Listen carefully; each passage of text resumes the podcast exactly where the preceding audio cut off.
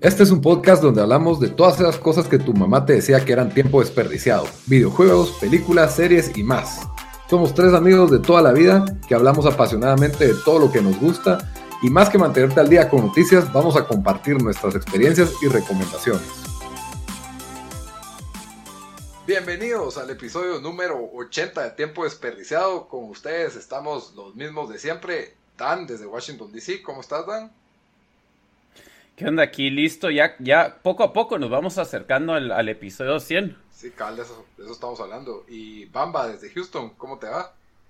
Bien, aquí, como, como dice Dan, ¿quién hubiera creído que, que, hubiéramos tenido la atención de ser 80? Es como en It's Always Sunny que dicen que no tienen el attention span para más de una semana. Y aquí estamos, 80 episodios. 80 episodios después, más todos los reviews extras que hemos hecho, más todo. Yo creo que vamos 100, la verdad, pero pero habría que ponerse a contar y, no tengo ganas, la verdad. Pero, pero bueno, hoy, hoy les traemos, hoy no les traemos el especial de Quentin Tarantino porque se arruinó la vez pasada y alguien, alguien no apachó el botón de grabar, pero les traemos, les traemos un invitado casi tan especial como Quentin Tarantino. Es un, es un comediante de trayectoria en Guatemala que tuve la oportunidad de verlo en vivo y me cayó muy bien, me pareció que fue increíble, muy, muy bueno su, su actuación de stand-up. Eh, entonces, pues les presento a Wally Godínez. ¿Cómo estás, Wally? ¿Cómo te va? Pues ahorita un poco cagado, creo que es la primera y última vez que van a comparar con Tarantino en mi vida, pero gracias. Buena onda. No, tiene muchas expectativas nuestros oyentes, no te preocupes, así que... sí, a huevos, No, pero ahorita que dice Tarantino dijeron, putas, este es el, no sé, es así el sanguinario de la comedia. Dijeron, aquí viene el, el Pulp Fiction de los comediantes guatemaltecos. Cabal, sí, ahorita... Solo de sí, solo de sí, fuck, acá rato y la, y la palabra N y ya, ya estás un poco más cerca. Sí, a huevos. Fuck y, y, y, me encantan los pies. No sé por qué, no, no puedo dejar de pensar en pies. De mujeres, de mujeres, de mujeres. Claro, hay que, hay que hacer la distinción, ¿no? no es lo mismo. Sí, porque... No que tiene nada de malo, ¿verdad? Pero, pero por lo menos aclaración. En, en, qué nueve películas jamás le he visto los pies a Samuel L. Jackson. Entonces me imagino que... Los pies de Margot Robbie, ser específico. Por algo ha de ser, ajá. En cambio las que han... Una película han estado y creo que la mitad han estado descalzas. Sí, Uma Thurman, sí, fijo, de dos pies y... Eh, ¿Cómo se llama? Fonda de Jackie Brown y Margot Robbie, obvio. Ah, Cabal y Margot Robbie. Y ahorita la última también hay un montón. Si en caso no va a vender mi película, no tiene buena taquilla, se puede usar como porno de fetiche de pies, entonces tal vez ahí... cabal, como un, porn fetiche Cabal, es, su inseguridad trabajando ahí, diciendo como que, bueno, peor de los casos que sirva de algo, ¿ah? Ese es diversificar el portafolio, Alito. cabal. cabal, o sea, dijo que solo va a hacer 10 películas, mainstream tal vez, de Hollywood, no sabemos si va a ser una otra carrera en el cine porno. Sería lo más chistoso que se, en exclusivo en, en, eh, en X videos, la, la, onceava película de Quentin Tarantino. La verdad que sería, sí sería chistoso. Ahorita estoy viendo ese programa de Deuce de, de HBO. De, HBO y cabal están durante la, la era donde eh, el porno trató de ser como, hey, vamos a hacer películas de verdad y que tengan trama y que estén bien actuadas. Y, tal, vez, tal vez Tarantino, su siguiente película, va a tratar de, traer eso de regreso. Como que, Sí, no es el tema de hoy, pero la verdad es de que antes, como no había VHS y no había DVD, el porno iba al cine. Entonces, me imagino que alguien dijo, bueno, si se va a proyectar en una pantalla de cine, hay que hay que ponerle. Tiene que tener cierta calidad. Cabal, cierto, tiene que resaltar, pues. Entonces, Con que no lo haga así basado en hechos reales, porque no creo que nadie quiera ver a Weinstein ahí haciendo lo que hizo. ese sí, Eso sería, ese sí sería cero en taquilla, ¿no?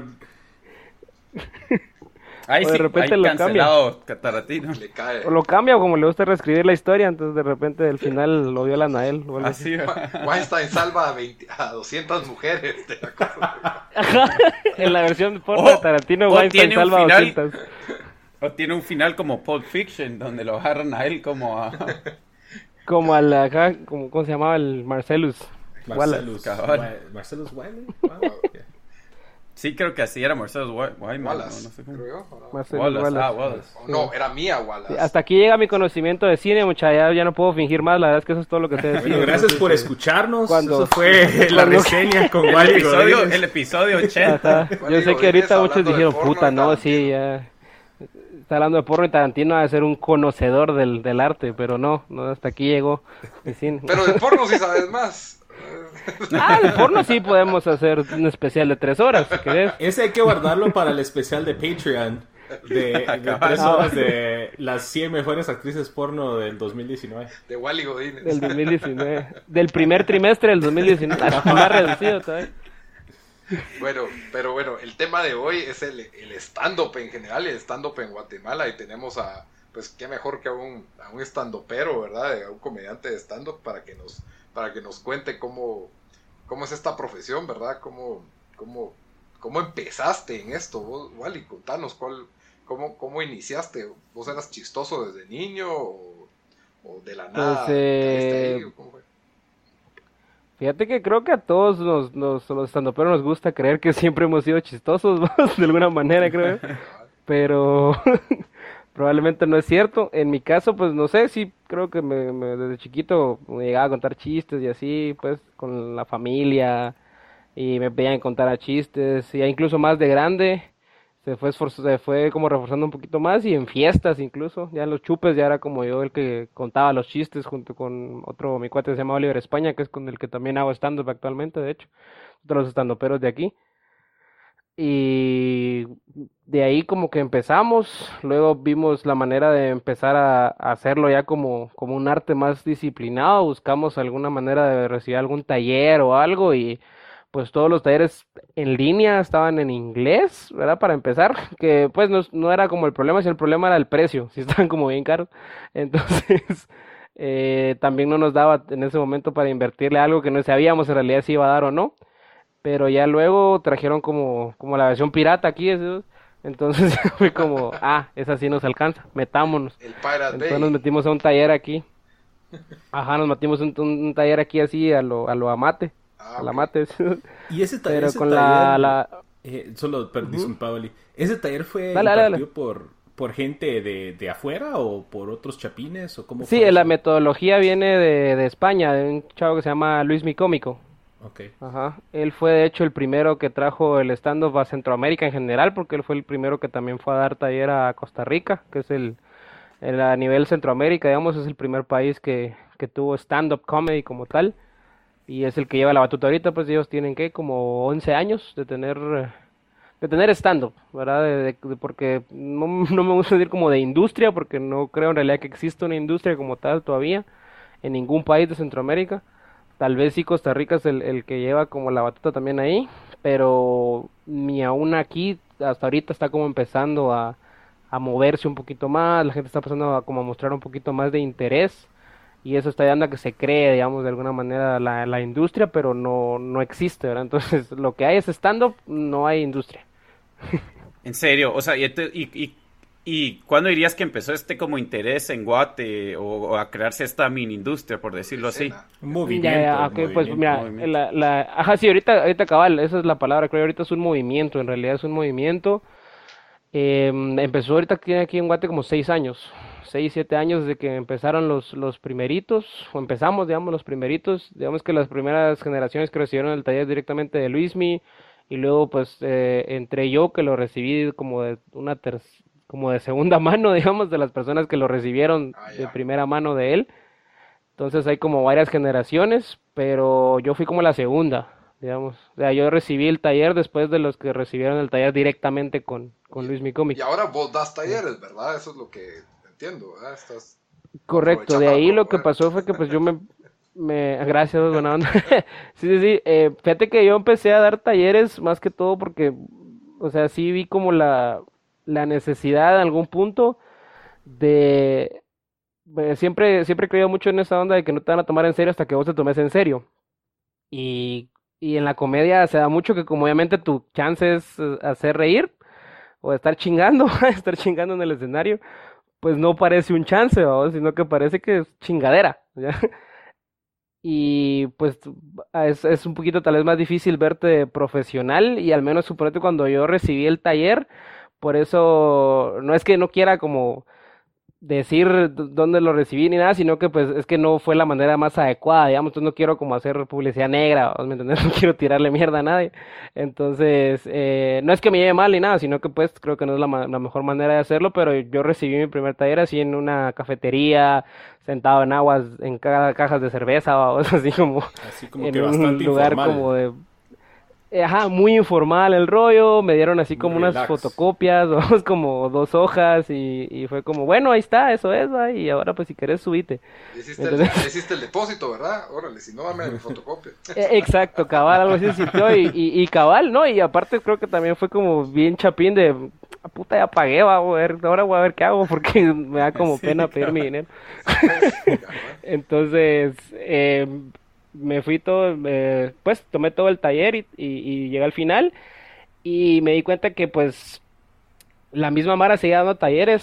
Hace pues cuatro años que todavía solo las mismas personas daban los talleres y lo seguían dando igual porque lo, lo escuché de primera mano de personas que acababan de tomar el taller. Ah, y pues me pareció que, que, de alguna manera para profesionalizar el rollo y como como decían ustedes crear la industria tenés que hacerlo ver más profesional. Y yo aparte de ese taller, también pues ya he tomado talleres con gente, comediantes de Canadá, comediantes canadienses, comediantes uruguayos, comediantes ticos, ah, pues de diferentes cosas, especializados ya sea en crowdworking, en desarrollar ideas, en cómo escribir sobre un tema en específico, en pues manejar energías, como ya cosas muy muy específicas y detalladas del stand-up, como varias, eh, varios subtemas, digamos, no solo la estructura de un monólogo, y con base en todo eso fue que decidí pues armar yo mi taller y yo sí pues ya me, me dediqué a, buscar un lo que hice fue buscar un, un, coworking y busqué un, un, salón de clases verdad del coworking y lo alquilé y todo y ahí fue donde di mi primer taller. Pues vos les das un eh, power con cañonera y no solo las y ajá con cañonera y todo y si la gente tenía por lo menos agüita café me entiendes sí sentí que a veces ya era un poquito más formal una pregunta, pero vos, vos ya estabas haciendo, digamos, ya estabas haciendo stand-up antes de tomar estas clases y solo querías como mejorar o, o digamos, cómo era la escena de stand-up en Guate, entonces antes que, que, de estos seis años que os dice que ya se empezó a como que formalizar un poco más. Ah, fíjate que no, o sea, en ese sentido sigue, sigue siendo más o menos igual, o sea, para empezar tenés que casi que sí o sí tomar un taller porque digamos que las personas que damos talleres ya tenemos eh, una marca ¿verdad? que nos respalda ya sea de una de un colectivo o de en mi caso pues comedia con manquito una una management de, de, comediantes directamente que consigue lugares eh, buquea a los comediantes les da lugares para presentar etcétera etcétera entonces eh, pero en mi caso, por lo menos para entrar a Comedia con Manquito, yo sí voy a poner a, presentar a la gente pues con la que he trabajado, que sé cómo funciona, y también a las personas a las que les he dado taller, porque también sé cómo, cómo trabajan, ¿verdad? Entonces eh, es difícil recibir a alguien externo, no por mala onda, sino porque no sabes qué va a pasar, y el problema es que como la industria es tan pequeña, si suponete por poner un ejemplo, Lito, o sea, no es por hacerlo mierda, pero porque es el que conozco en persona, entonces no quiero hacer mierda a los demás. dale, pero... hacerlo mierda. pero a él no es para hacerlo mierda, pero ahorita lo va a hacer mierda. Es el menos chistoso del podcast, entonces creo que lo pueden hacer mierda. Shots fired ahí de bamba. Ese fue mi stand-up, Lito, no te lo tomes a mal. Está bien, está bien. Pero, pero por ejemplo, que Lito llegara y me dijera, vos mira, me quiero subir, me hace unos cinco minutos y así, porque me ha pasado, pues, o sea, no es que Lito lo haya hecho, pero me ha pasado que si hay gente me dice como, dame unos cinco minutos y yo me subo, mira que yo soy cada risa, que no sé qué. Y yo como, mira, bro, probablemente sí, o sea, no, te, no te voy a quitar la ilusión de que sos chistoso y probablemente sí con tus amigos, ¿verdad?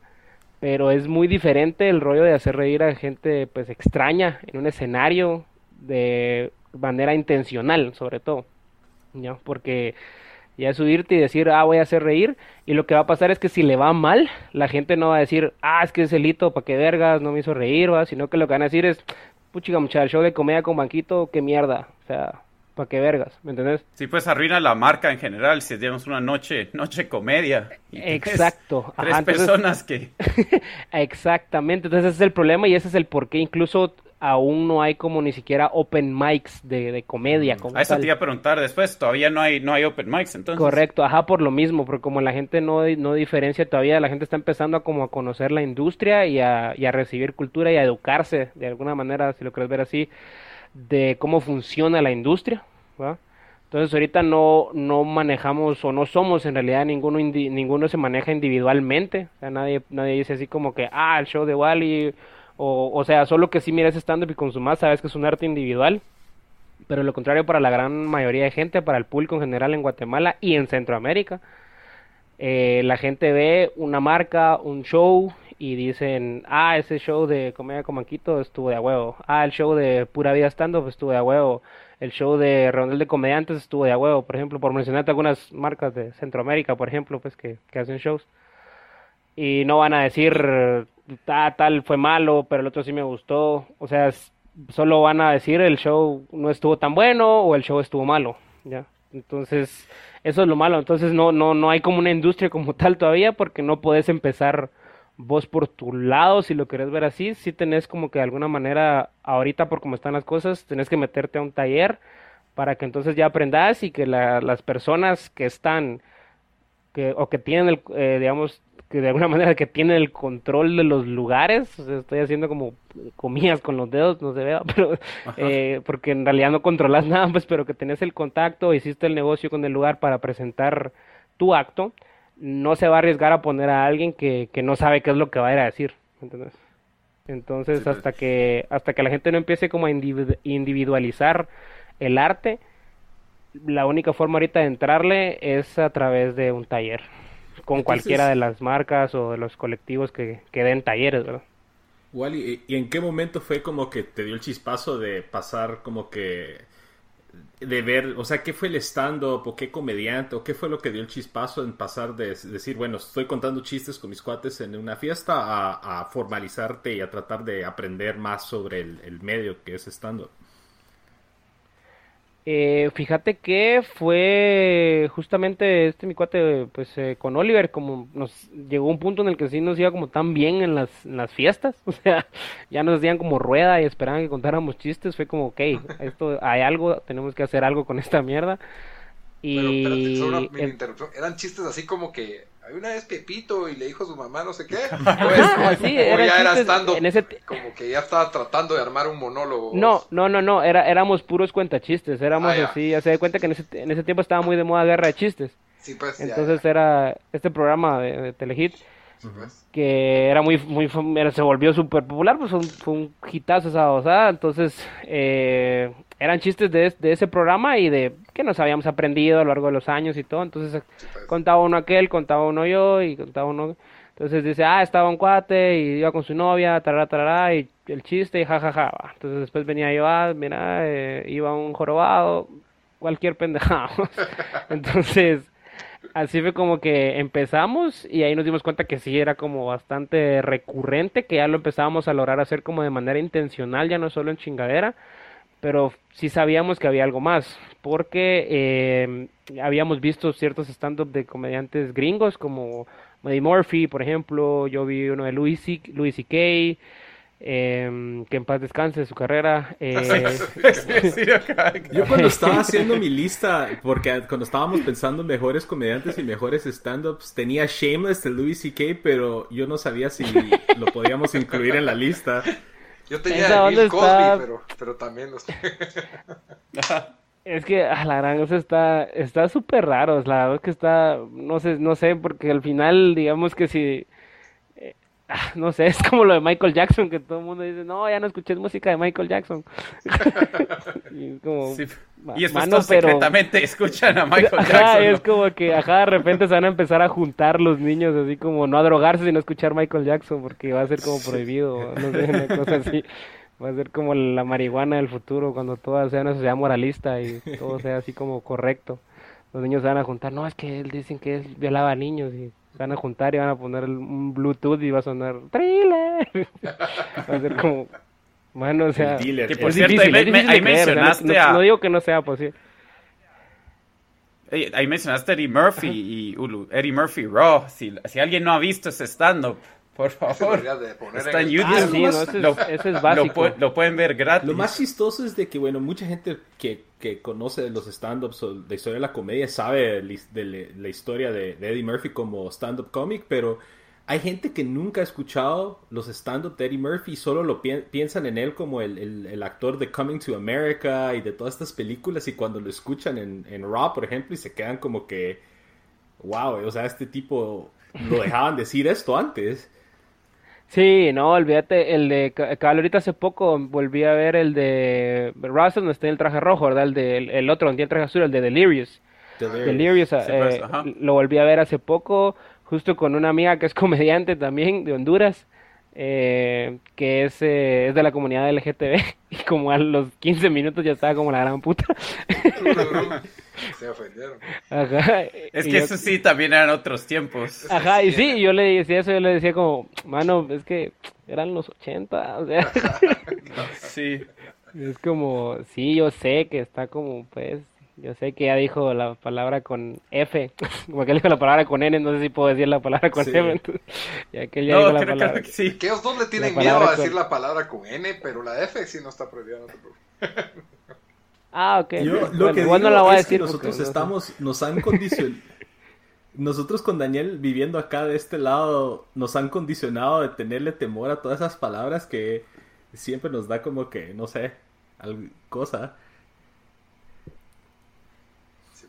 Sí, yo sí, sí, olvídate. Ni siquiera para decir sí, correcto. tal palabra. O sea, Ajá, sí, y eso pasa, o sea, pero es el mismo, la misma sociedad que, les da como ese poder a las palabras. Sí, fijo, alguien nos está escuchando ahí. no, pero sí, pero, ese, eh, los dos, los dos, los dos esos de, Eddie Murphy, por eso una de las noticias que más me gustó este año fue oír de que Netflix está eh, en pláticas con Eddie Murphy para, para hacer unos especiales de comedia, que sería, yo creo, o sea, Ulubrun, si a Chappelle le cayó, o sea, la verdad eso tendría curiosidad de, de qué diría Eddie Murphy.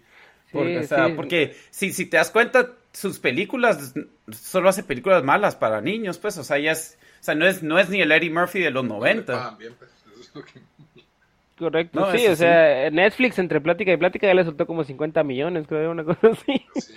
Ajá. Y igual y vos estabas hablando, Vos estabas hablando De, que, de que todavía no se individualiza a los comediantes en Guate, que todos son parte de un colectivo, pero te voy a preguntar, por ejemplo, vos que, que ya das talleres y todo, de cuánto es lo, o sea, lo más largo que te has echado solo vos el, el, monólogo, porque el show que yo vi era como una hora, hora y pico, y estaba partido como en tres, cuatro comediantes, entonces como 20 minutos cada uno, pero vos, vos ya podrías echarte uno de ¿Ya, te has echado alguno más largo o cuántos como que... Fíjate que lo más largo que he hecho una vez y fue para casi que, digamos que no le fue, fue en un show semi privado, fue en un festival que nos invitaron de cerveza. Ah, y éramos, eh, pues la idea del show era hacerlo siempre igual, tres, ¿verdad? Tres comediantes, 20 minutos cada uno y listo, ahí está la hora de show. Pero eh, a los primeros dos comediantes no les fue tan bien entonces hicieron solamente como uno hizo 10 minutos, el otro hizo 7, creo yo. Y se bajaron. Y entonces fue así como, verga, bueno, eh, de alguna manera tenés que ver cómo haces para cumplir el, el, tiempo de show, para pues exigirle el pago, ¿verdad? Primero que nada, pues. para que no te vayan a decir, mire, pero ni siquiera hizo la hora de show o algo así. Pero de ahí dije yo, bueno, igual si no me va bien, pues no, no puedo hacer nada, pues voy a tratar de hacer mínimo 15. Eso fue lo que me subí pensando en eso, dije, voy a hacer mínimo 15. Y si de verdad no me está yendo bien, pues me bajo, porque de plano. Pero para sorpresa muy agradable mía, y tal vez no tanto para mis, mis, mis compañeros en ese entonces que les había ido mal, me empezó a ir muy bien, me empezó a ir muy muy bien y entonces sí cubrí el, el resto del tiempo, hice 42 minutos, más o menos, casi 45. Ya es un especial. Y eso es lo más que he hecho yo solo, pero no, no intencionalmente. Intencionalmente, o sea, ya, ya planeándolo y todo, como ya diciendo, ok, vamos a hacer tanto tiempo, sí, eh, 30, 35 minutos es lo más. deberían de tener un Gallagher guatemalteco listo con su sandía, por si, por si algún día no funciona algo, puede llegar ahí a entretener, aunque sea cabal, unos 10 minutos. Pero fíjate que es, es de días, es, es, así pasa, o sea, ahí sí que por eso muchos muchos eh, gringos lo dicen, te tiene que ir mal, porque en algún momento te va, te va a ir mal. Y la Mara que sigue después de que le va mal es la que en realidad logra algo de alguna manera. Eh, eso cabal te iba a preguntar em, de que, bueno, porque a mí antes, ya no tanto, pero digamos yo oía mucho el, el, Howard Stern Show y él siempre entrevistaba comediantes y, miraba shows de comedia o, oía entrevistas con ellos y, y todos, o sea, que es verdad de todo comediante así que, que, le ha ido bien, desde Chappelle a Seinfeld a Louis C.K., es de que en, en, en cualquier momento, o sea, les va a pasar y más de una vez de que, como dicen, como dicen los gringos, de que they bomb, ¿verdad? O sea, no sé, no sé si, qué se diría en, en, en Guate si, o si se usa el mismo término, pero Fíjate que... donde solo... Ajá. dale, donde no, solo... No, no, donde, pero es de esas noches donde solo te va a ir mal y te va a ir mal y, y te la, te, o sea, no te queda otra más que es seguir. Sí, fíjate que no, no hay traducción literaria, ¿va? porque they bomb es como decir se cayeron o se traduciría como se explotaron, ¿va? O, cuando la, la, que, la, que sí la que sí se traduce como literal es cuando te va muy bien, cuando dice you kill it, mataste, o sea, si te dicen, ah, puta, mataste, mataste, cerote, o sea, todo, puta, todo se rieron, todo funcionó, mataste. Ahora cuando te va mal, la expresión que he escuchado que se, que se, ha empezado a utilizar en Latinoamérica, que se la escuché a los, a los mexicanos, que creo que son los que llevan ahorita como la, la batuta en la industria también, por, porque pues tienen al máximo exponente ahorita que es Franco Escamilla, ¿verdad? Entonces, pero eh, en la escena igual, pues en la escena más, más indie, si lo quieres ver así, de comediantes tal vez no tan populares, que es la que a mí también me gusta y es la que sigo, y hay uno de mis cuentos favoritos que se llama Franevia Fran Evia en un podcast que vale el cuenta una historia y él habla del término y se refiere a eso como tanquear, como un tanque, así como que pusiste un tanque en el escenario.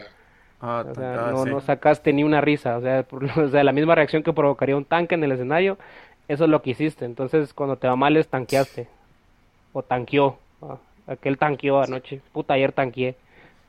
Esa, esa, esa me la voy a robar para cuando tenga una mala reunión en el trabajo, voy a decir tanqueé. O le voy a decir a, mis compañeros mexicanos tanquearon. Cuando, tengamos un mal podcast, Bamba, la tanqueaste total. la tanqueaste, ajá, sí, sí, porque eso es como la, Has mencionado un poco, un poco ya de... Ah, no, pero que, has mencionado un poco de que, bueno, o sea, en, en, en Guate, en Centroamérica en sí, todavía no eh, está en sus infancias, se podría decir, esta, esta industria. Correcto. Porque es así, crees que sí hay bastante, o sea, se ayudan bastante, mm, eh, digamos, ustedes, vos, vos vas a otros países en Centroamérica para tratar de, o sea, donde tenés apoyo de, de, otros comediantes en esos países, igual pasa en Guate, donde va gente de El Salvador, de Costa Rica o Honduras. Correcto, sí, fíjate que eh, hay un festival muy bonito, de hecho, que se llama Centroamérica Ríe, que es en El Salvador. Eh, lleva, acaba de ser el quinto, el, pasado, ¿qué? Marzo, creo, abril fue. Eh, me invitaron por segunda vez, entonces pude ir ahí en el, en el, en el Salvador. Y pues la idea no solo es como exponer que, que, hay talento en Centroamérica y todo, sino como también crear como esos, esos, esos lazos, ¿verdad? Hacer como ese networking, si lo querés ver así y conocerse entre todos los comediantes de, de la región. Y, sí, o sea, yo por lo menos tuve la oportunidad de presentar gracias a ese festival porque fue el primero que fui, que fue en El Salvador, eh, me fui a Honduras y gracias a que me fui a Honduras, mm, ahorita recientemente acabo de ir a Nicaragua hace poco, entonces, y ya tengo la puerta abierta en Costa Rica, entonces solo estoy como esperando ahí el tiempo adecuado, digamos, para poder ir porque eh, pues también depende digamos de tu tiempo y tu ahí sigue también capacidad económica porque hay algunos lugares que pues sí se te, se te abren las puertas pero es como sí fijo vení estás invitado dale ya sabes pero cuando puedas con tu pisto obviamente. en tu avión eh, en tu carro en tu avión o como vos puedas venirte pero sí o sea en ese sentido por lo menos sí eh, varios de los guatemaltecos que estamos aquí ahorita actualmente al menos hablo por comedia con banquito, creo que la, la, mayoría de comediantes de comedia con banquito, si van a cualquier país centroamericano, son muy bien recibidos. Y de hecho ahorita hace poco se fue uno de ellos, se llama Darwin, Darwin Oaxaca. Él acaba de ir a Costa Rica, o sea, él, él ya tenía planeado el viaje con su novia hace como seis meses, creo, un poquito más. Y a raíz de que iba a ir, y justo como dos meses antes de que se fuera, vino aquí un, un, tico, que pues a él sí yo lo traje y todo. Eh, salió el contacto y le dije, oh, mira que él va a ir allá, ¿será que le das chances? Sí, y entonces se presentó cabal allá dos fechas, tuvo dos shows en, ah, Costa Rica. Entonces sí, sí se, sí se da, o sea, sí se, sí se está dando, sí se da esa hermandad que mencionaste, sí se da. Eh, por ejemplo, aquí en Comedia como aquí te he presentado gente de toda Centroamérica, pues gente de Costa Rica, gente de Honduras, gente de El Salvador, incluso gente que es muy muy frecuente, que, que se viene así a cada rato porque les gusta. Hay, como te digo, no, no seremos tal vez líderes, pero sí tenemos un poquito más de industria y de escena que El Salvador y que Honduras, por ejemplo. De ah. Nicaragua, pues ni digamos, ¿verdad? Eh, pero al menos en mi caso, Ajá, sí, correcto. Fíjate que, que no, no tanto. No ah, no, si vos fuiste a hacer uno. Ajá, sí, sí, sí. Tuve dos funciones de Nicaragua hace poco.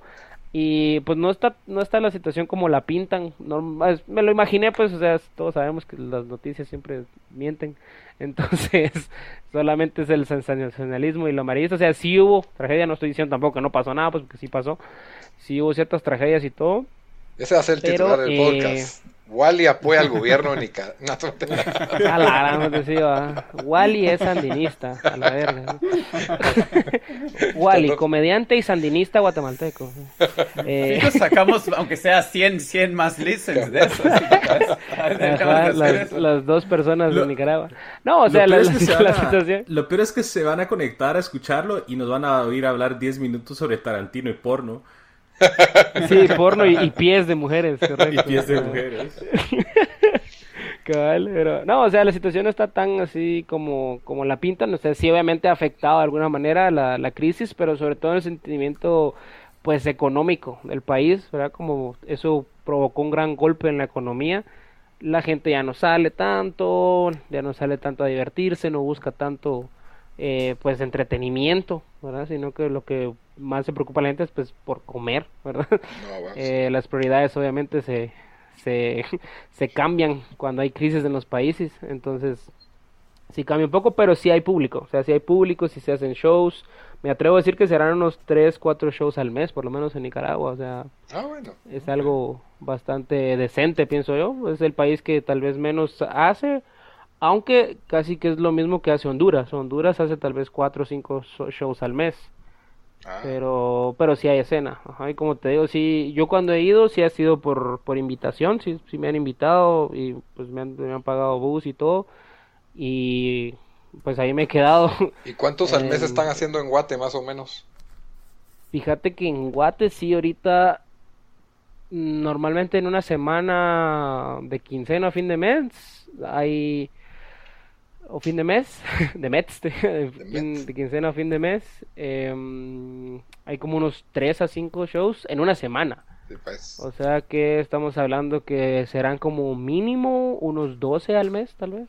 12 al mes. Ah, 12 al mes porque al, al menos Comedia con Banquito personalmente eh, hace hacemos unos, ¿qué? Por lo menos dos a la semana. Dos a la semana o cuatro, entre dos a cuatro a la semana. Solo comía con manquito. Mencionaste a, Franco Escamilla ahí como el, el stand-up líder en Latinoamérica. Vos le abriste a él cuando vino a Guatemala, ¿verdad? Correcto, así es. Sí, por eso dije que él es el, exponente más grande, porque yo le... no, pero contame cómo fue eso, porque ese, ese comediante, o sea, Franco tiene, tiene especiales en Netflix, o sea, sí es sí es grande, pues. Sí, tienes en Comedy Central, en Netflix, en no sé dónde más se puede tener, pero fijo de tener uno ahí también. Eh, en SoundCloud de tener también, no sé. Eh, cualquier plataforma que exista. Pues eh, fue bonito, o sea, como te digo, o sea, no es que yo yo me esté llenando la boca porque, ay, es que yo le abrí, por eso voy a decir que es el, el, el más, el exponente número uno. O sea, todo el mundo lo dice, hasta los mismos mexicanos lo dicen, pues que él es el, el referente todo el mundo quiere turear como Franco, quiere hacer las fechas que hizo Franco. Pues. todo el mundo, él va marcando como el camino que tenés que, seguir vos como estando pero mexicano. Entonces, no, digamos a nivel latinoamericano. Pues. Entonces, eh, y los números también hablan por sí solos. Pues, aquí, antes de el día que vino aquí, hubieron casi 3.000 personas, 3.000, un poquito más de 3.000 personas ahí en Forum Majadas. Y dos días antes tuvo doble función en Honduras, una con 1500 y otra como con 1700. O sea, sí, llena. Y, hace, y ahorita acaba de estar en El Salvador hace como una semana, creo, dos. Y 2500 personas, una cosa así, 2200. ¿Y cómo funcionó eso? ¿Él, te, busca o, quién, quién, te contactó a eh, vos? no, fíjate que eh, lo que sucedió fue que em, a través de la de Comedia con Banquito, fue que nosotros pues nos expusimos de, alguna manera y empezó porque las eh, las productoras encargadas de montar esos eventos porque esas esas producciones requieren obviamente una inversión de capital que, que obviamente yo por eso solo hago dos al año verdad eventos así eh, no tengo la capital para hacer un evento de 3.000 personas en este momento. Pues. Pero eh, ya son productoras, las productoras que hacen conciertos, que se encargan de hacer conciertos. en este ah, caso, la productora que lo trajo se llama CH Promotions y ellos fueron los que lo trajeron eh, aquí a presentar. Primero trajeron a Richie, a Ricardo Farril. Trajeron a Ricardo pues. Farril para pues ver cómo funcionaba la industria, ver si jalaba, ¿verdad? ver si, si, si había espacio para hacer este tipo de shows acá. Y pues cuando estaban eh, en los procedimientos de, hacer show y todo, uno de los organizadores eh, es em, muy cercano a una comediante de, comedia que se llama Majo Moreira, eh, y, le dijo a ella, eh, mira, voy a traer a voy a traer a, perdón, a Ricardo Farri, que no sé qué te parece. Y ella le dijo, ay, mira, ya, ¿y quién le va a abrir? Ah, pues no, no sé todavía, estoy viendo que no sé qué. Entonces le dijo, ah, pues mira, si no sabes todavía, yo estoy en un, en un management de comediantes, estoy en un grupo que se llama La Comedia con Banquito, muy buenos comediantes, que no sé qué. Eh, eh, te recomiendo a, tal, a Wally, mira él que no sé qué, y él pues, de ahí fue... Al final fue cuello, pues. Sí, al final fue cuello, fue como cuello, pero también sí ah, tuve como que de alguna manera pelear por el derecho a, porque eh, digamos que el chavo igual no quería, o sea, los, chavos no querían poner abrir a nadie de aquí.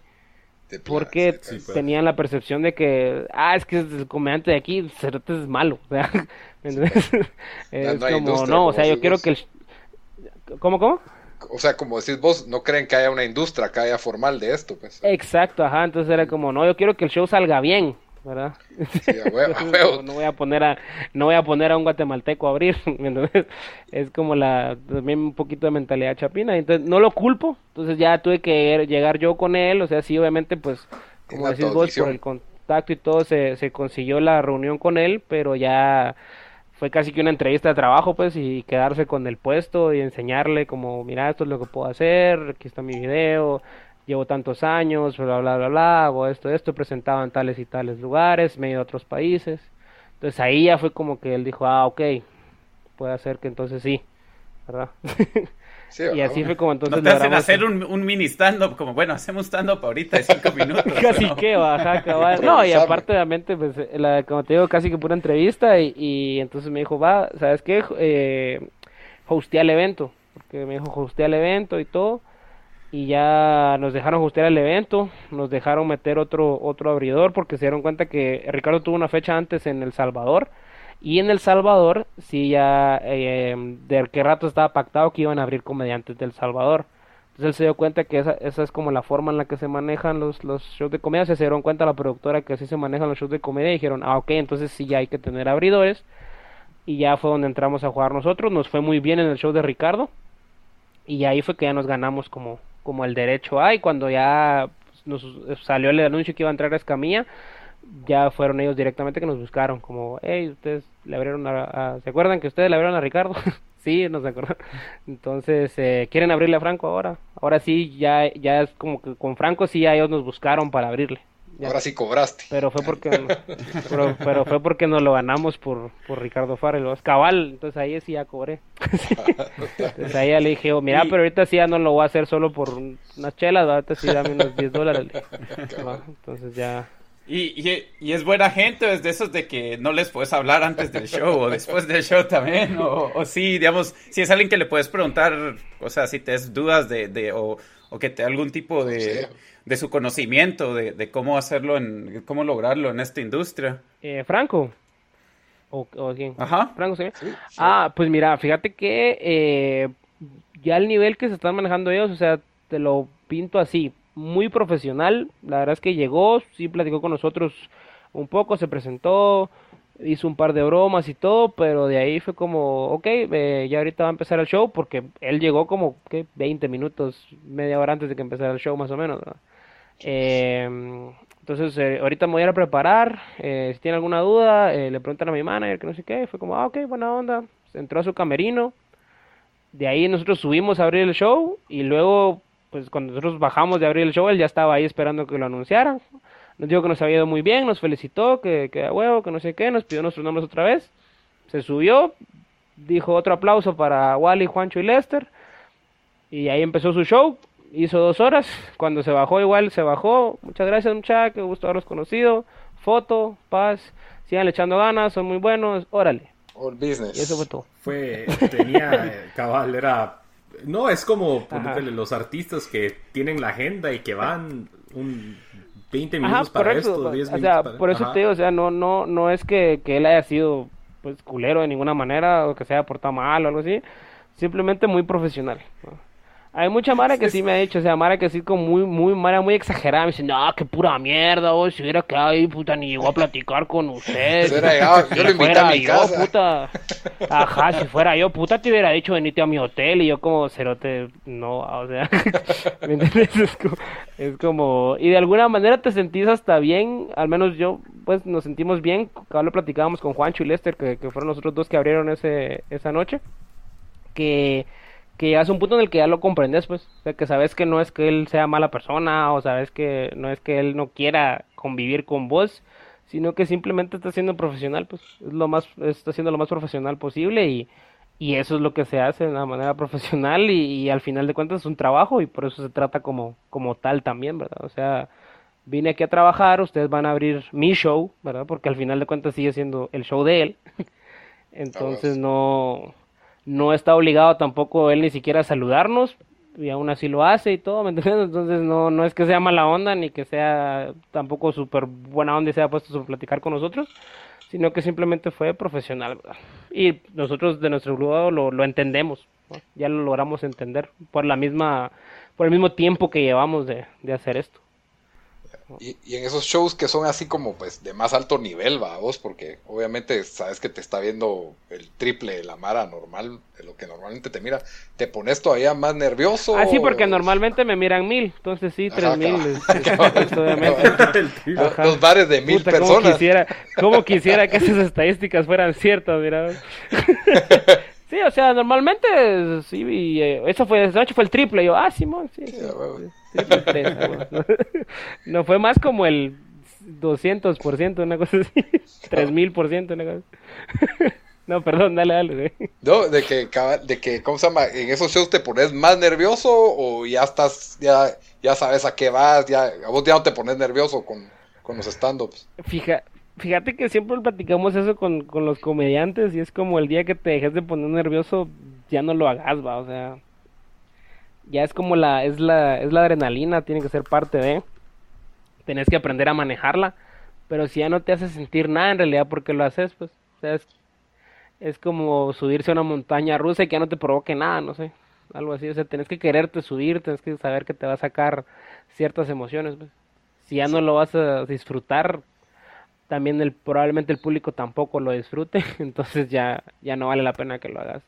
Entonces en algún punto creo que ya no es eh, ya no es nervio, sino que es más como la ansiedad de subirte y, querer hacerlo ya y hacerlo bien.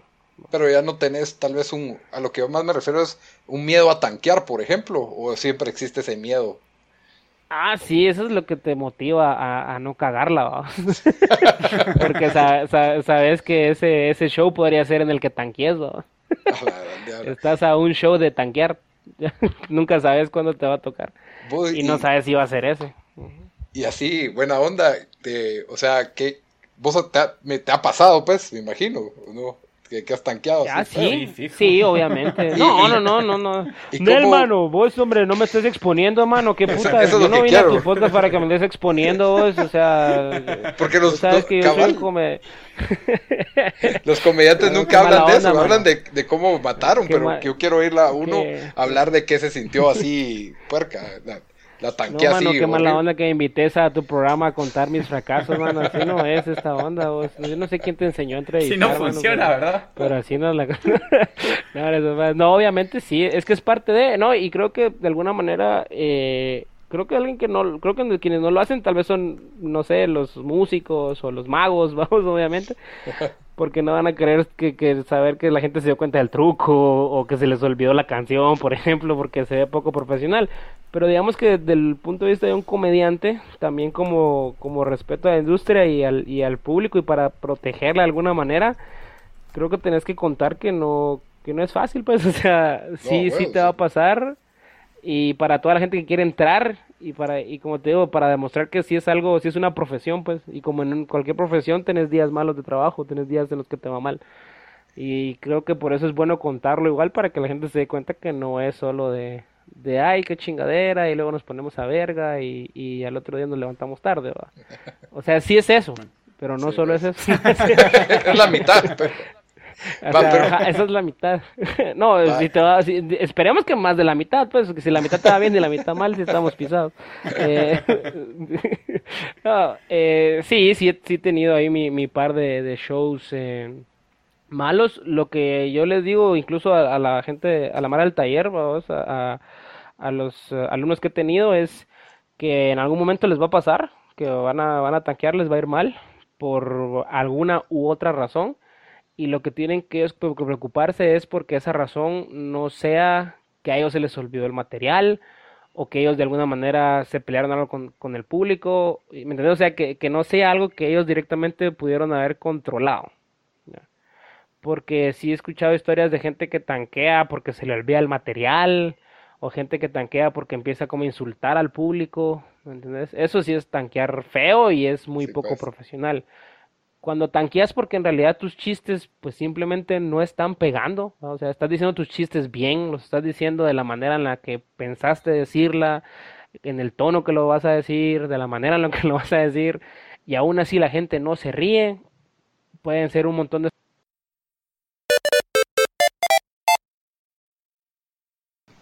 Ok, disculpas, estábamos teniendo problemas con la conexión, pero ya estamos de regreso. Un, comediante rival de, de, Wally se enojó y le interrumpió la, señal. Nos hackearon la señal, sí, no, de hecho fue, fue, fue, fue mi esposa, así como, no diga que le va mal, y tiró el teléfono.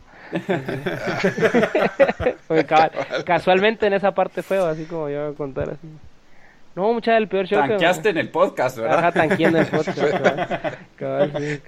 tu, esposa es tu mejor heckler. Correcto. Sí, es mi mejor heckler, aunque no lo creas. Sí, es el filtro de todos mis, mis chistes. Tiene un sentido del humor bastante eh. agudo, si lo querés ver así. O sea, ella no se ríe tan fácilmente. Entonces, si, si a ella le da risa, es porque probablemente sí está bueno sí, sí funciona.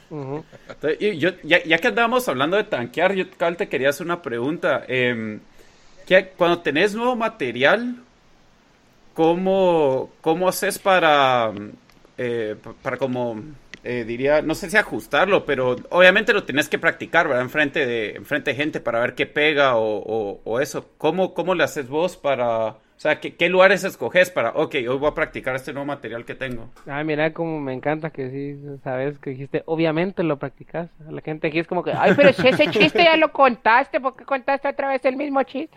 Eh, porque como te digo, o sea, falta todavía bastante desarrollar la cultura aquí y pues la mano termina de entender que cabal es lo que dijiste, o sea, sigue probando, ir viendo qué qué sirve, qué no sirve, qué cosas se desechan. Yo creo que como escojo qué probar es dependiendo de cómo vaya a estar el, el, ambiente, si lo querés ver así. Normalmente trato de probar, yo personalmente trato de probar con públicos eh, pequeños, con, con, con personas, con, con públicos donde hay poquita gente, porque normalmente creo yo que es, que es más difícil hacer reír cuando hay hay poca gente porque lo que sucede es que la risa es contagiosa. Entonces cuando hay más gente, si la sala está oscura y todo y no sabes vos de dónde viene la risa, se contagia. Entonces la gente al final es más propensa a reírse, por ejemplo, por eso es que el stand-up es un show de teatro, que la gente está muy poco iluminada o nada iluminada, entonces nadie sabe qué se está riendo, de qué, la gente se ríe. En una habitación muy pequeña, una habitación pequeña donde caen por ejemplo, te, te menciono este número de 20, 25 personas porque eso es lo que caben en Proyecto Poporopo, que es otro lugar que en el que hacemos estando aquí nosotros, que es donde empezó de hecho Comedia con Banquito, que es básicamente un, perdón, es un cuarto, es un cuarto de, de, una casa que ahora es un bar en zona 1, que se llama Poporopo, y entonces ahí el chavo vino y agarró uno de los cuartos de la casa y le puso una tarima y ese es como el espacio cultural que hay en, en Proyecto Poporopo y en ese espacio caen 20, 25 personas, así ya súper apretado, o sea, ya no puedes meter 26 porque sale una volando, pues, ya, es como están justas. Y por lo mismo que el espacio es pequeño y está diseñado pues como espacio cultural, pero entiéndase, cultura es cualquier cosa, pues, o sea, toques de guitarra, recitarios de poemas, incluso han proyectado cortos, han hecho conferencias y miles de cosas. Entonces la iluminación tal vez no es obviamente la ideal para el stand-up y si ves al público, o sea, la gente te ve y también vos ves al público. Entonces creo que en ese tipo de espacios me gusta probar material porque veo directamente la reacción de la gente.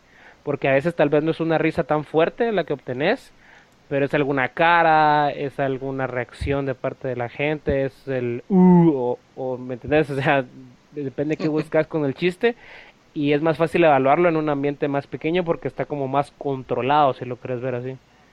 Ahí es donde siento yo que puedes como ir puliendo mejor tu material, probarlo con poquitas personas, porque en realidad si empezás, pues o sea, lo probás vos solo. Luego se lo contás tal vez a alguien más, a, un colega comediante, o pues en mi caso yo se lo cuento, se los cuento por ejemplo a Oliver y, a mi esposa, y, y luego entonces ya lo pruebo en un grupo de, 10, 15, 20 personas. Y luego si funciona, entonces ya lo pruebo en un escenario más grande como Trovallas, por ejemplo, donde caen unas 80, 100 personas. Y ya cuando funciona ahí, pues ya creo que es, es que el chiste está bien. Ahora, solo una pregunta basada en eso. ¿Cuánto tiene, eh, digamos, cuánto es la vida de un chiste? Si, si tenés un chiste que es muy bueno, eh, obviamente, pues si vas a ir a un, me imagino, un nuevo país donde nadie te ha visto, lo vas a contar, pero usualmente cuánto cuánto decís vos que te va que se va a mantener en tu en tu stand up algo algo que pega bien. Fíjate que eso depende eh, es muy personal de cada comediante. Hay perdón hay comediantes que que tienen que tienen material o pues tenemos me incluyo porque también tengo tengo chistes ya muy muy viejitos que sigo contando pero los sigo contando porque pues eh, siguen pegando digamos siguen provocando reacciones siguen funcionando muy bien. Y también eh, recordemos que aunque yo tengo un chiste que ya lo escribí hace cuatro años, de alguna manera mientras más lo vas contando, más se te va haciendo más natural, se va volviendo más tuyo y va funcionando, si lo quieres ver así, si le agarras como cariño al chiste, si lo miras como, tu, como un, un niño, como que lo estás creando, te sentís como tan cómodo después contando el chiste que la gente se lo disfruta y, es gente nueva, siempre pasa, o sea, aquí en, en Guate no es que, se lleguen los mismos 20 a todos los shows, o sea, siempre hay gente que nosotros por eso tenemos un host, un maestro de ceremonias, y él pregunta, ¿quién es primera vez que en un show de stand-up? Y de todos los shows mínimo hay que 10 manos levantadas. Pues si hay 10 personas, hay como 10.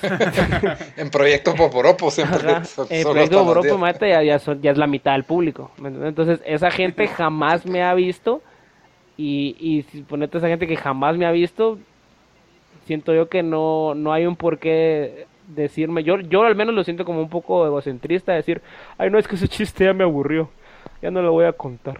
Es bueno, pero ya lo voy a dejar ahí en el pasado. ¿Me entiendes? O sea. Eh, si funciona y pega, contalo. O sea, al final eh, la gente es primera vez que lo va a escuchar. Y es lo que le digo también a los, a los estudiantes del taller. Siento que lo, más difícil de la profesión del pero es contar tu chiste o, contar tu material por decimotrigésima vez, pero como que se te acaba de ocurrir. Darle ese feeling, darle esa sensación de que obviamente el público diga, puta, este se te acaba de pensar en eso. Aunque vos ya lo hayas contado 300 veces. pero que la gente no se Estás contando un chiste de, que acabas de cortar con tu novia y, ya cinco años de casado o algo así, ¿verdad? Eh, por ejemplo, ajá, exacto. Por ejemplo, un chiste de tu ex que ya ni siquiera es tu ex, sino que es tu ex, ex, ex. Porque ya, como decís vos, ya te casaste ahora con la tercera que conociste después de esa ex. pero vos lo decís tan convencido y tan bien que la gente dice, no, puta, sí lo acaban de dejar. Entonces es como como eso, eso es lo difícil, eso es lo difícil también porque ese es el stand-up también, pues es, verdad, o sea, tienes que ser muy genuino y la gente se da cuenta cuando estás hablando paja, pues. La gente se da cuenta. Yo lo que te quería preguntar, si viajando a distintos países que obviamente tienen pues diferentes formas de hablar y diferentes pues maneras de, de decir algunas cosas, por así decirlo, si has tenido que moldear tu, tu, tu stand-up, por ejemplo, cuando vas a Costa Rica, a otros países, y como que quitarte lo, chapín, o, así se han ido los, los, chistes y así han pegado? Fíjate que eso, eh, hay, dos, hay dos lados ahí, a eso se le, se le llama, por ejemplo, tropicalizar, es tropicalizar chistes. Entonces vas y, por ejemplo, eh, hay ciertas cosas que no necesariamente es que tropicalizar porque se entiende, como por ejemplo el chavo, chava es muy, muy de acá, pero también eso te ayuda. Eh, hagamos de cuenta que eso pasa aquí también, pues, o sea, viene un extranjero y la gente es como, ay, habla diferente, qué bonito, escuchémoslo. Y entonces es como el mismo efecto con vos también en, en otro país. Entonces, sí, obviamente la gente quiere que hables diferente, quiere que eh, uses palabras o cosas o que te expreses de alguna manera que que solo los chapines expresan, como el babos, mucha, todas esas cosas que, que solo los, los chapines usan, la, la gente le provocan gracia, pues de alguna manera haces que se eleve tu material porque se, se, ellos lo ven extraño y por ende se los suena más chistoso. Entonces tu chance, digamos, cuando vas a otro país es como ver que ciertas cosas ellos fácilmente van a decir, ah, esto lo dijo así porque es, es chapín, los chapines así hablan y no le va a quitar en realidad como significado o contexto a tu chiste, ¿ya? Pero por ejemplo, que vas a Panamá y, en Panamá papaya es vagina, por ejemplo, y es un chiste de la papaya, averigua cómo le dicen a la papaya en, Panamá, ¿verdad? Obviamente, entonces ya contás tu chiste de la papaya, pero diciendo en vez de papaya, eh, no sé, fruta naranja o lo como sea que le digan, ¿verdad? Entonces, como esas palabras que en realidad sí le van a a, dar contexto al chiste o que le van a aportar información valiosa para que la gente entienda de qué estás hablando, si tenés que buscarle cómo le, le, cambias. Por ejemplo, yo tengo un chiste de, de religión de Casa de Dios y Casa de Dios no es tan popular en El Salvador ni en Honduras. Es muy popular en Nicaragua, aunque no lo creas. En Nicaragua pregunté y, me dijeron como, yo, porque si es, de mis chistes, pues ya, ahora como ya he tenido la oportunidad de viajar un poco más seguido, pues sí ya tengo como mis listas de qué es lo que tengo que verificar para cambiar y que mis chistes peguen. Por ejemplo, preguntar eh, si es un chiste aquí de que de la Landívar o de la Marroquín, que son las universidades eh, pues eh, caqueras, digamos, o, muy caras, o pudientes para los escuchas, no sé, en otros países que no entienden caquera. Eh, pero, pero ahí está, por ejemplo, entonces tienes que averiguar vos cuál es la universidad cara aquí. Ah, aquí la universidad cara es la tal. Pues. Y entonces ya le cambias, en vez de decir la marro, decís el nombre de la universidad.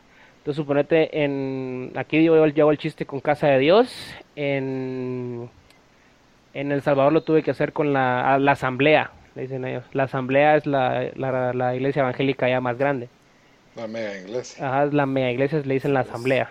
En Honduras le dicen eh, eh, grito de Jehová, algo así, no sé, tiene un nombre así, bien, a veces es bien bíblico. Es algo como lluvias de gracia, algo así, pero no me acuerdo bien ahorita del nombre, pero es, es, es como eso. Entonces conté el chiste igual, pero a la hora de que mencionaba la parte del, del chiste que lleva Casa de Dios, lo cambiaba por eso.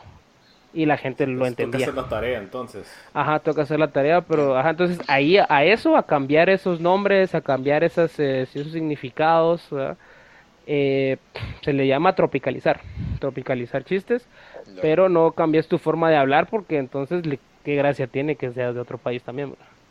Entonces es como un, hablando balance. hablando de religión que mencionaste ahorita, eso te iba a decir, vos tenés como que a veces algún miedo de, de ofender o tenés algún filtro, especialmente ahorita que oímos el, show de Chappelle que, hasta dijiste mejor no hablemos de eso. sí, que ahora como que... Ajá, sí, como me dijiste, hablamos del show de Chappelle y como, mm, no sé. Pues mira. Así de delicado está, pero no sé si cómo, usas tu filtro o, tenés vos, vos tenés alguna línea que dices, no, eso ya es muy pelado, de eso no hablo yo. Fíjate que, que, la verdad es que no, la verdad es que no, no quise, no, quise no hablar del, show de Chappelle, no porque no me haya gustado, o sea, me fascinó, me pareció excelente y me cagué de la risa todo el especial, obviamente, pero... eh, Ajá, correcto, pero pues como te digo, ahí sí que a veces muchas cosas la, la Mar lo saca de contexto y ah, hay que andar con pinzas, siento yo. te van adjudicando. Ajá. exacto, sí, es que Wally dijo que la LGTBQ, no, o sea, yo no he dicho nada, eso fue Chapel, pero yo solo lo cité, pero lean, ni, ni lean, o sea, vean tele, pues. Eh, pero la gente te echa la culpa. Entonces, eh, Fíjate que yo lo, lo, que, lo que trato de hacer es que siempre trato de que sea gracioso o, digámoslo así, más gracioso que ofensivo. O sea, tiene que ser gracioso. Pues. Puedes hacer chistes de lo que sea, pero tiene que ser gracioso. O sea, si quieres hacer un chiste del aborto, hacelo, pero que sea gracioso. O sea, que, que, que sí tenga una razón de ser y que tenga un punto. Eso es lo que pasa mucho acá también, que a veces la gente... Eh, algunos comediantes, por ejemplo, dicen, ay, sí, es que yo solo humor negro, que no sé qué, y luego se suben a hablar mierda, y a eso le llaman humor negro, y es como, brother, eso no es humor negro, eso es solamente quejarte. Es como que, ay, sí, es que los policías son una mierda porque esos cerotes, o sea, eso no es, eso no es humor negro, o sea, no estás haciendo ninguna observación, no te estás burlando de la manera en la que se visten, no estás burlando de la manera en la que actúan, o sea, simplemente estás diciendo que los policías son una mierda, pero ¿por qué? O sea, si lo querés ver, digamos que eso es como, si querés ver el tema de los policías como humor negro, entonces creo que tenés que, mi filtro en todo caso es que sea gracioso y que esté, ya poniéndome muy técnico, que esté bien estructurado, que esté, que sí tenga su estructura el chiste, que tenga su premisa, su punchline, para que entonces sí lo puedas probar y ver si sí funciona. Porque si solo te estuviese a decir así como que, ay, yo estoy a favor del aborto, mucha, o sea, qué puta, no, así de la nada, pues, ¿ya me entendés? O sea, no puedes como entrar así, buenas noches, yo soy Wally Odines, el asunto con la pedofilia, o sea, no, tenés como que, tenés que construir también de alguna manera ciertas, eh, la entrada a ciertos temas, o sea, tenés que tener, estar consciente de la sociedad en la que estás y también tener muy consciente tu posición y el estado actual de tu carrera, pues Chappelle también es alguien que puta le ha costado más de casi 30 años llegar a, hacer eso, pues. Y eso es lo que pasa también acá, cuando la gente empieza a hacer comedia, y muchos también, hay de los dos lados, la gente que entra a hacer comedia y quiere ser como ellos, como Chappelle, como Carlin, como Seinfeld, ¿verdad? Sin haber pasado por todo lo que pasaron ellos.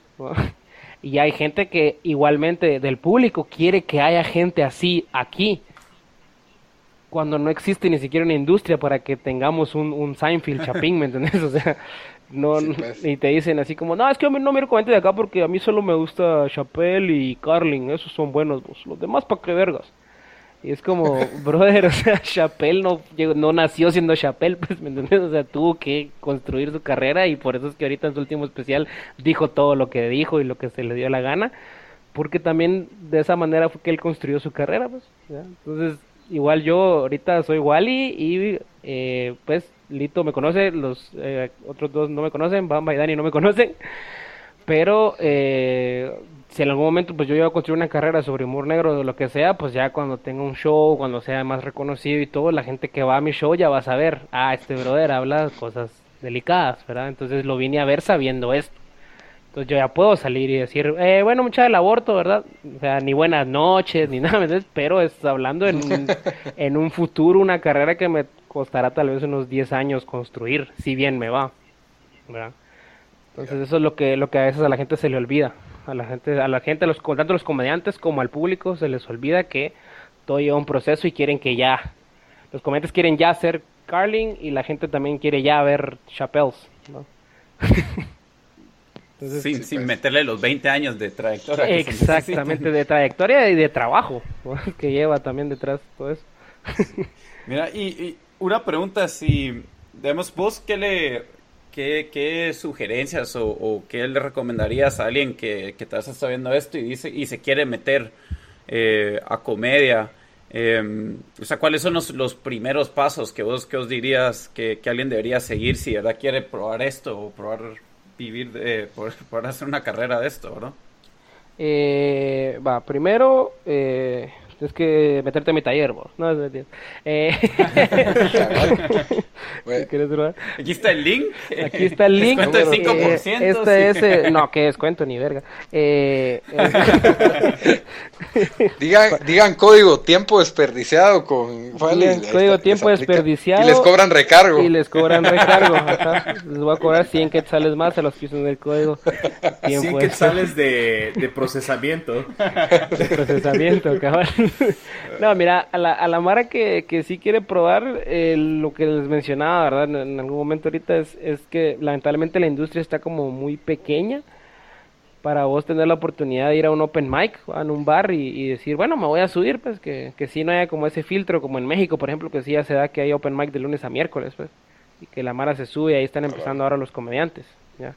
Aquí no, aquí como te digo, si querés vos ver eh, qué haces, tenés como lo veo yo ahorita, tenés dos opciones. Bueno, tres.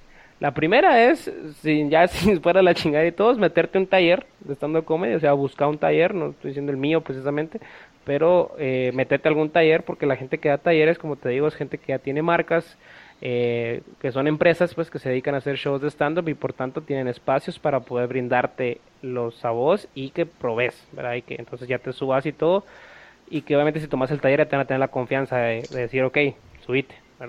La segunda es buscar vos mismo tu espacio. O sea, mirar si consigues tu cuate ahí que tenga un bar o alguna cosa y todo. Que eso ya son otros 20 pesos porque tenés que buscar micrófono, tenés que buscar bocina, tenés que buscar luz, ¿va? Son otro montón de cosas. Tenés que hacer tu flyer, aunque sea en Canva. Para que para promocionar tu show o, o incluso tal vez incluso sin el flyer. Creo que puedes también invitar a tus amigos y todo. Eso sería otra opción viable si te quieres animar si en verdad quieres hacerlo.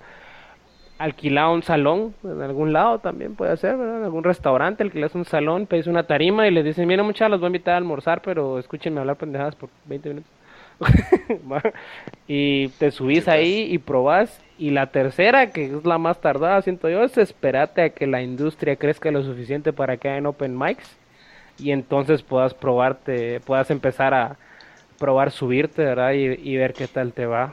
Y agregaría una cuarta tal vez, si puedes, y pues si yo pudiera tal vez probablemente te lo haría andate a otro país donde sea industria, ¿verdad? Lamentablemente. Entonces, es la, la, la, la migra. Ajá, migra. En serio, sí, o sea, te da la oportunidad. Incluso tal vez ni siquiera migra, pero hace números y, y mira cuánto cuesta un lugar en México, por ejemplo, un Airbnb una semana o dos. Y esas dos semanas que estés ahí, ajá, anda y te subís a los open mics, andate en todos los open mics que puedas. Mira en qué lugares hay, hay estando, pero obviamente no, no te vas a ir a, meter, no sé, a, a, un pueblo de México, o sea, a buscar donde hay, donde hay stand-up y, y, vas allá y probas y te subís, Eso es lo que, lo que en realidad pues esas son las opciones que hay ahorita para, para poder empezar a hacer stand-up en Guate, ¿verdad? O y en Centroamérica en general, ¿ya?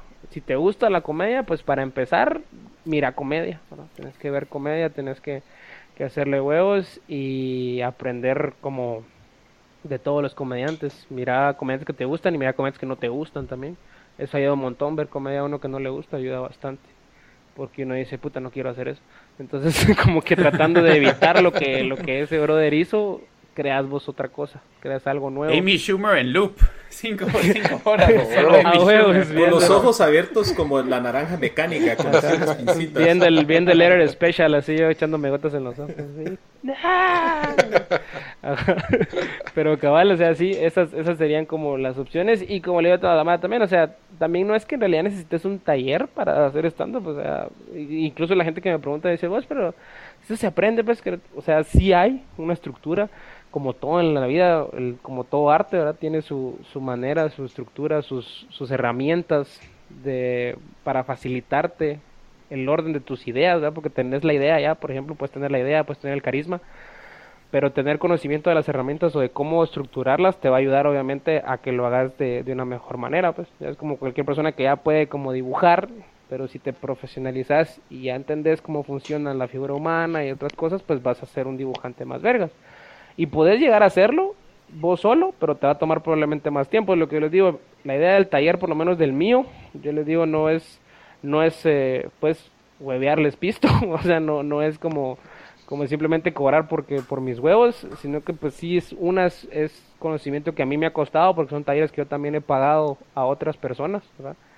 Y son años de experiencia que yo he juntado y, anécdotas que, les he podido sacar provecho y jugo.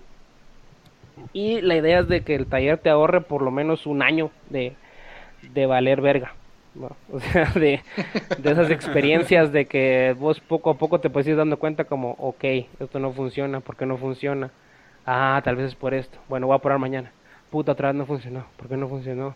Ah, tal vez es por esto. Entonces todo ese proceso que vos mismo podés hacerlo, o sea, como hablábamos con, con Juancho de hecho de esto, y me decía, sí, o sea, vos podés decir, quiero aprender Jiu-Jitsu y irte a dar verga con quien sea, pues, o sea, todos los días si querés, y en algún punto, pues probablemente vas a poder hacer jiu-jitsu, ¿me entiendes? Pero no es lo mismo que te metas a una academia y que paso por paso te expliquen de dónde viene el jiu-jitsu, por qué se hace así, ya.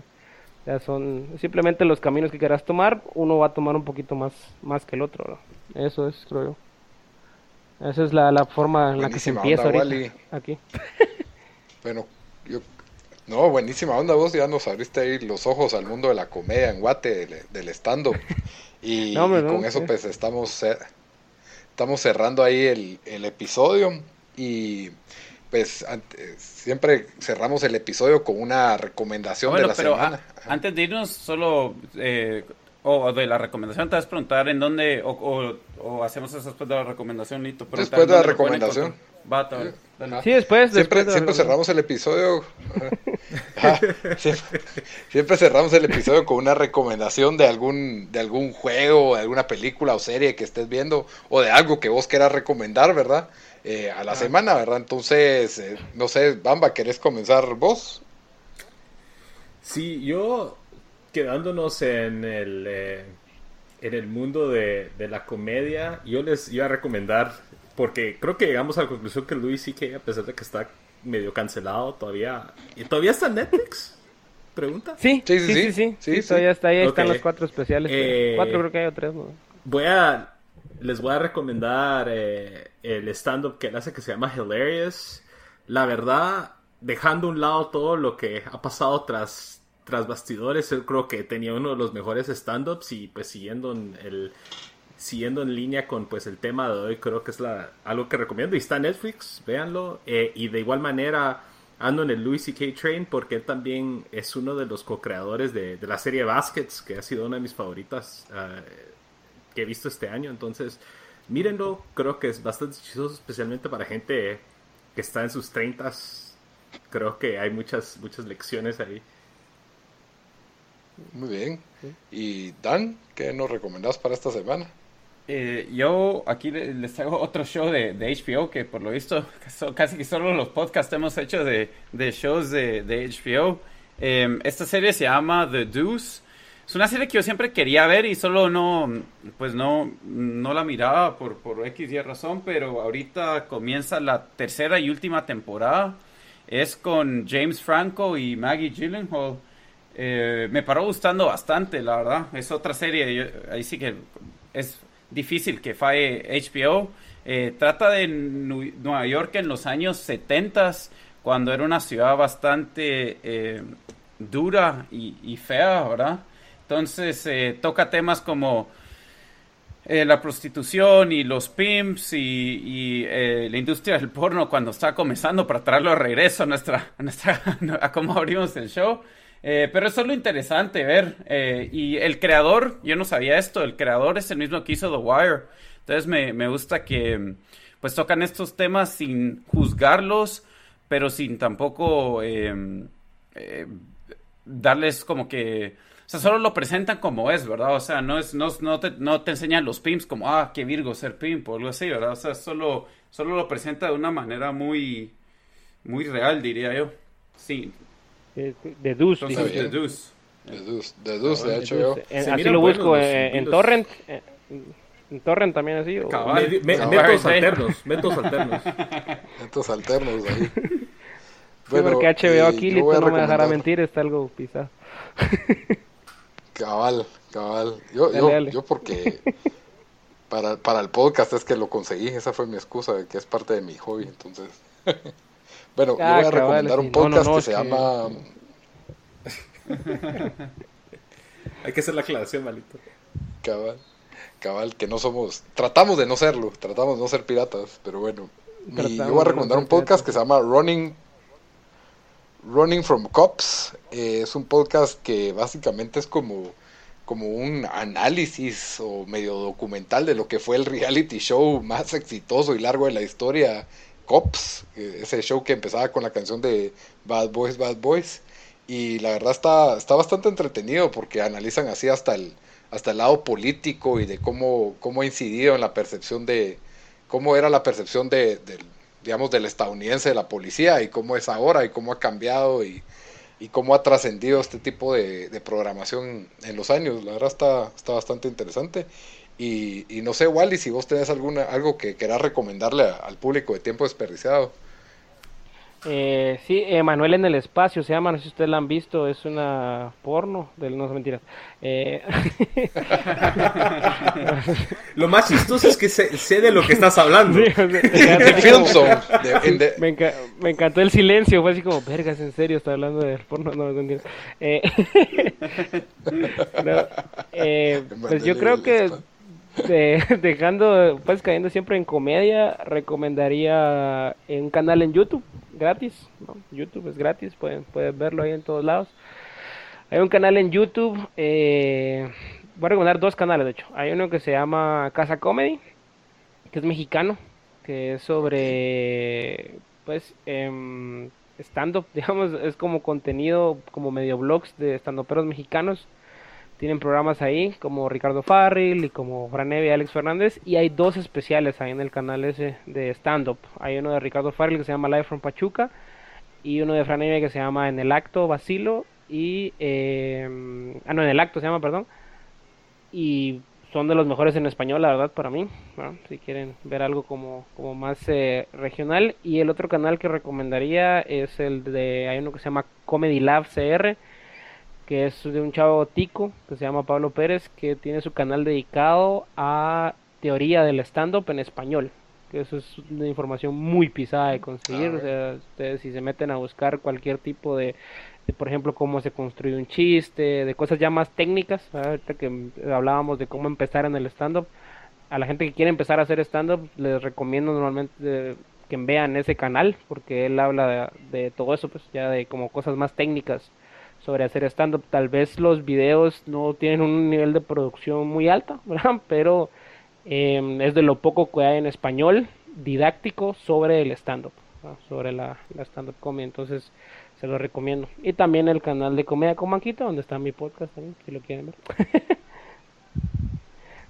ah, sí, eso te vamos a decir. Eh, gracias por estar. Y, y sí, recomendar dónde te puede encontrar nuestro público en redes sociales o algún alguna cuenta que quieras también darle ah, publicidad. Bueno, no, pues eh, sí, eh, busquen Comedia con Maquito en Spotify, en YouTube, en Instagram y en Facebook. Ahí estamos en todas las redes sociales. En Xvideos ahorita estamos ya que nos aprueben el canal y ya empezamos a subir contenido. Y de ahí en para mí Wally, Wally Godínez en Instagram y en Facebook, en YouTube todavía no, ah, pero ahí estoy maquilando una idea, de repente tiro algo. pero por el momento no en Instagram y Facebook. Y ahora si la gente te quiere ver en vivo, eh, usualmente, ¿en dónde estás? O, bueno, me imagino que pueden ir a tus a esos sitios que, que mencionaste para, para ver tu calendario, pero, digamos, esta semana tenés alguna, alguna, algún stand-up. Eh, sí, correcto. Eh, ahorita tenemos una, pues nos vamos normalmente por temporadas. Ahorita estamos los miércoles, todos los miércoles en Trovallas, en zona 4.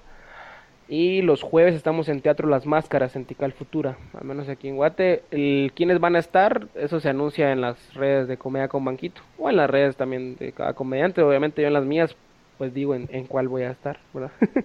en cuáles voy a estar. Va. Buenísimo, Wally. Ahí pueden ver. Mil gracias por haber estado en nuestro, sí, gracias. en nuestro episodio número 80. Ahí está, ya saben, perdón ahí si, si hablé demasiado por momentos, perdón.